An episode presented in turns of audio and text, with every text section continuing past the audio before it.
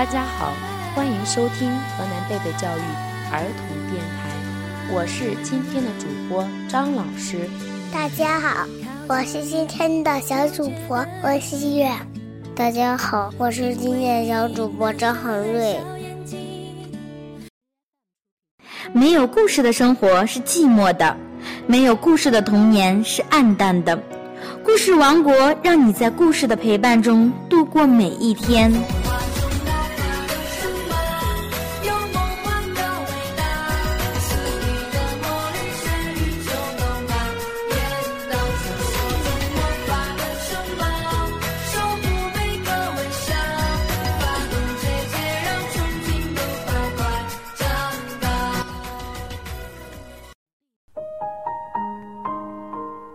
小朋友们，你们知道下雨的时候我们会用什么来避雨吗？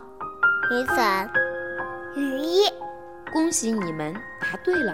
雨伞呢，可以帮助我们避雨，不会被雨淋到。那今天张老师带来了一个关于雨伞的奇妙故事，我们一起来听听吧。在一个美丽的大森林里。住着一群的在这里生活着。其中，小山羊有一把漂亮的雨伞，小动物们都希望能用一用。可是，小山羊从来不外借，这把伞是它的宝贝。这不，小青蛙要出远门了，怕路上下雨，自己没有雨伞。就来借小山羊的。小山羊，我要出远门了，请让我用一用你的雨伞，好吗？没想到小山羊把头一摇，说：“你妈妈是湿的，会把雨伞弄坏了的，不行不行。”小青蛙看了看小山羊，失望的走了。这一天，天下着雨，小松鼠。也来借雨伞了，他要去山那边看望他生病的外婆，因为自己的雨伞坏了，所以就来借小山羊的了。可是话刚说一半，就被小山羊一下子给截住了。小松鼠你呀，个子太小了，把我的雨伞掉到地上，弄脏了怎么办？不行不行，可不行！小松鼠听了，无奈地走开了。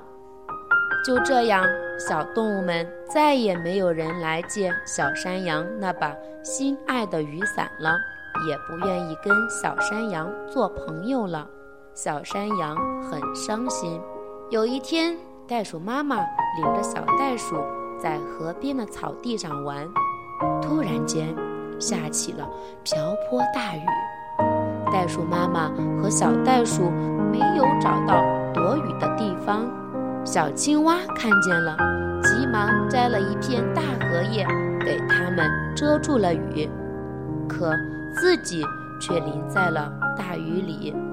小松鼠打着雨伞经过这里，看到了小青蛙帮助袋鼠妈妈的情景，就赶紧把自己的雨伞。